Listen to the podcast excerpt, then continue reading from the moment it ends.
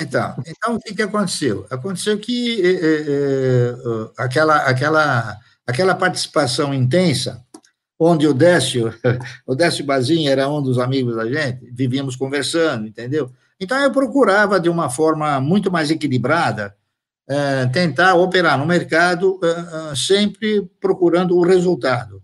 Eu não tinha necessidade de ganhar rapidamente.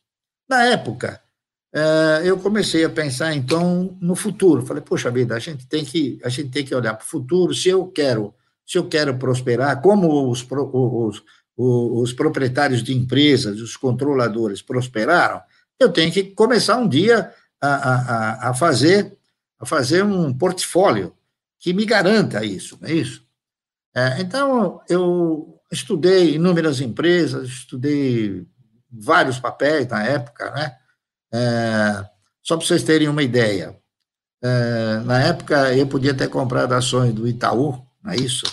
E não comprei, eu comprava ações, custava o mesmo preço, eu comprava ações do Banco Bandeirantes. Por quê? Porque as ações do Banco Bandeirantes pagavam dividendo mínimo prioritário e obrigatório e o Itaú não. E o Itaú não tinha essa bala que tem hoje, tá entendendo? Essa é a grande realidade. Então, é, é eu não, não me arrependo de não ter comprado Itaú, não me arrependo. Uh, o que eu, eu, podia ter comprado, porque eu tive, eu tive indicações, não é isso, de pessoas, né? Falar, olha, o Itaú futuramente vai ser um grande banco, não sei o quê, tem um, uma, uma, administração uh, muito bem fundamentada, enfim. Mas eu preferia aqueles que pagassem os melhores dividendos. Na época era o Banco Bandeirantes e o Banco e o Banco e o Banco Noroeste. O Banco do Brasil mas, também. Mas antes, é, o Banco do Brasil também.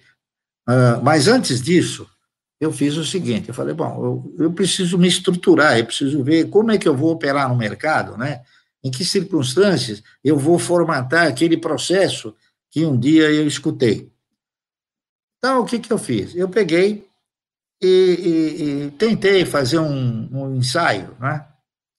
Acabei fazendo esse ensaio, peguei supostamente 10 pessoas, contribuindo para o. Pro, pro, pro, pro, pro, na época, não era INSS, na época era, era Instituto Bom, de Previdência. Bom, na época, o Instituto, porque tinha um do comércio, tinha um da, da indústria, tinha um, enfim.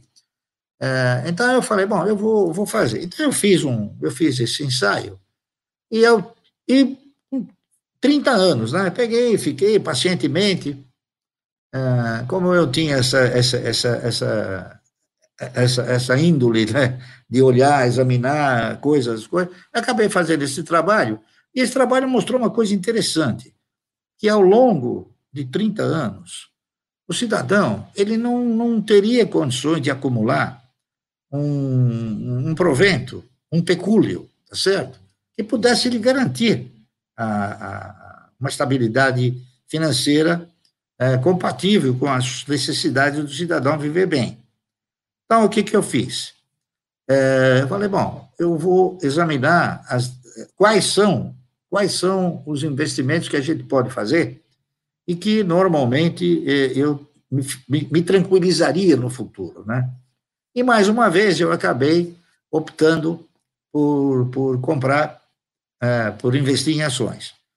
Naquela época, eu fiz um trabalho muito minucioso, é, procurando verificar as empresas que melhores pagassem dividendos. Então, antes de mais nada, eu selecionei os setores, os setores de atividade. Então, eu selecionei uma série de setores. Setor de alimentos, ninguém vive sem comer, tá certo? É, setor de energia elétrica, setor de petróleo, tá certo? Enfim, fui, fui selecionando, e o papel que melhor, que melhor uh, eluzia na época, era uma empresa, eram ações de uma empresa chamada Anderson Clayton. A Anderson Clayton era uma empresa uh, americana, tá certo? De controle americano. E eles produziam aqui margarinas, óleos, uh, mendocrem, uma série de coisas que, que tinham uma boa, uma boa, uma boa, um bom mercado. E ela custava 45, 50 centavos e pagava um dividendo de um real por ano, imagine. Quer dizer, eu falei, bom, aqui é uma mina de ouro, não é isso? Para quem enxerga a médio e longo prazo, isso aqui é uma mina de ouro, né? Bom, é, então eu comecei a fazer um trabalho sobre Anderson Clayton, propondo o seguinte, propondo o cidadão comprar Anderson Clayton durante 30 anos, está entendendo? É, baseado quase que exclusivamente na, no retorno de dividendos. Eu fiz esse trabalho e eu acabei direcionando esse trabalho esse trabalho se chamava ah, Ação e Alimento, duas bases de desenvolvimento. Aí eu peguei, encaminhei esse trabalho para a empresa, para Anderson Clayton, né, e ela caiu na mão de um cidadão chamado uh, Dr. Falavina. Uh, como é que era o nome dele? Não sei o que lá de Jesus. Falavina. Falavina. Ele mandou me chamar e falou: Poxa, isso aqui é uma coisa maravilhosa, hein? Poxa, o senhor descobriu um negócio que é fantástico. Eu, eu não acredito que isso daqui possa ser levado adiante, não é isso? Eu falei, por quê? Eu, eu gostaria de saber por quê. Ele falou, oh, eu, sinceramente, eu não posso falar. Aí ele me perguntou o seguinte, você sabe quem é o dono da Anderson Clayton? Falei, não, eu sei que é uma empresa de capital estrangeiro, não é isso? Ele falou, o dono da Anderson Clayton são duas velhinhas de 80 anos. Ele falou, e eu duvido que elas venham a resistir tanta a pressão que elas vêm sofrendo no sentido de vender as suas participações. Não deu outra, entendendo? Não deu outra. Ah, logo, logo em seguida, a Anderson Cleto foi vendida para a Unilever, é uma empresa, uma empresa estrangeira, dona da, da, da Lever, não é isso? Bom, aí o que, que eu fiz? Fiquei, falei, bom, não, não que eu tenha ficado frustrado. Aí eu fiz o seguinte: eu fui para o segundo papel, é, mais interessante. Esse segundo papel chamava-se é, Centrais Elétricas de São Paulo, que era a CESP. Então eu fiz o trabalho sobre a CESP e a gente, eu já já frequentava o Ordem dos Economistas de São Paulo, não é isso? É, e tinha inúmeros, inúmeros colegas economistas que trabalhavam na CESP. O Modesto Stama, o Edgar Baron, enfim, outros, né?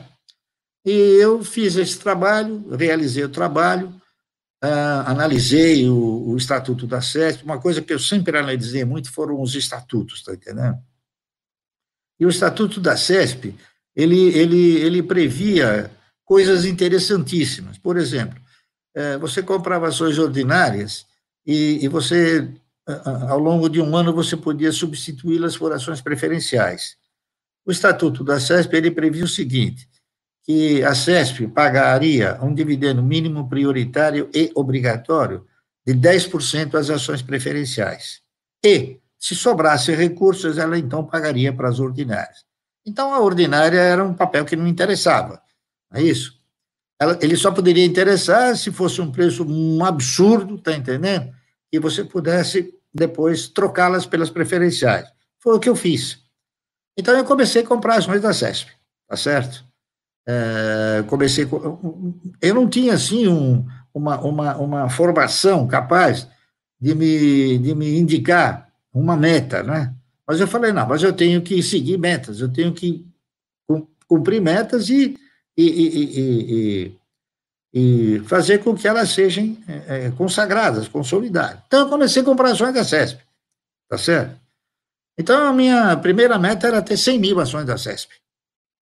E foi assim. Então, eu fui comprando as ações e eu fazia o seguinte: eu comprava as ações ordinárias. Ninguém sabia, porque nem, ninguém lia estatuto, ninguém lia nada naquela época. É como hoje, né? Eles também não leem nada. É, então, uma ação da CESP custava 20 centavos a ordinária. E a outra custava 50, 55, né? Então, eu comprava essas ações por 20 centavos Esperava aí três, quatro meses, no, sempre no mês de agosto, a CESP abria a oportunidade para se fazer a substituição das ações, das ordinárias para as preferenciais.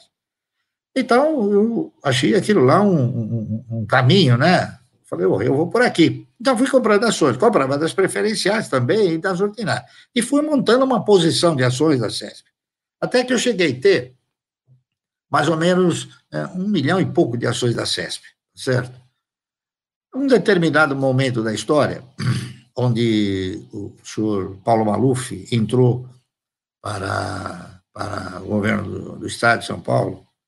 É, eu não sei por que razão ou quais as razões, que na época ele resolveu também é, direcionar, é, direcionar as baterias do Estado para prospectar petróleo.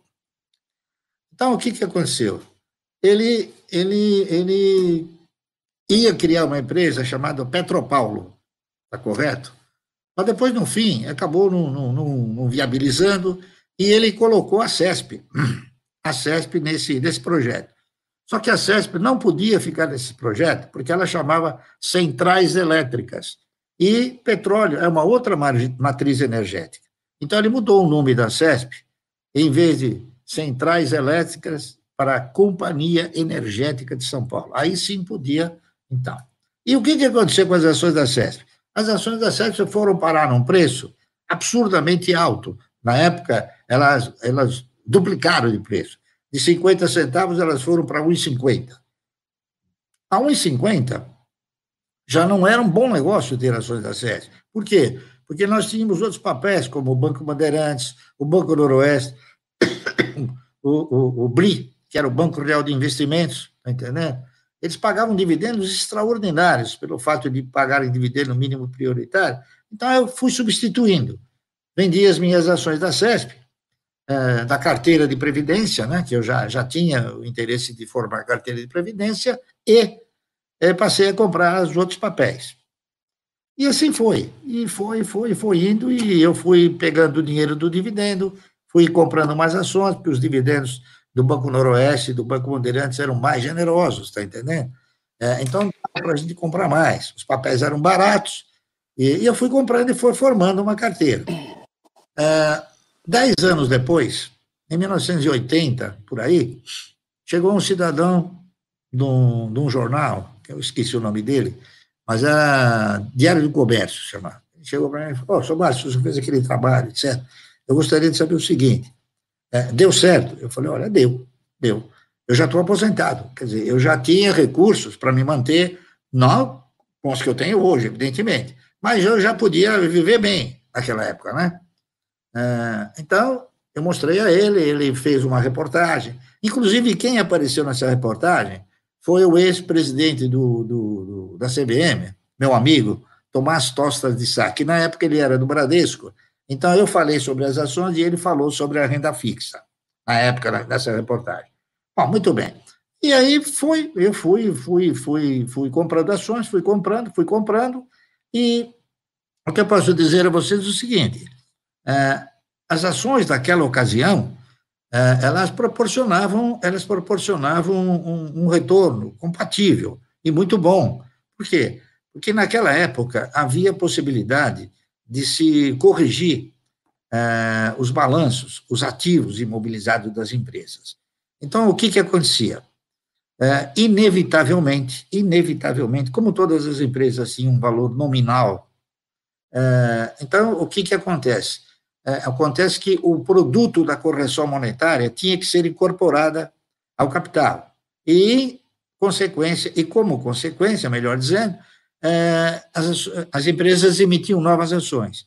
Então, o, o, bloco de ações crescia de uma forma é, muito mais muito mais altruísta né, do que você só comprar. As bonificações provenientes da, da, das correções monetárias, elas eram, assim, generosíssimas, né?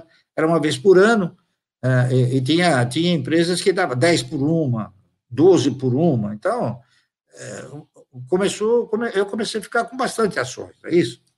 Uh, e, e com, com a possibilidade de mais dividendos comprar ações de outras empresas também dentro desse enfoque.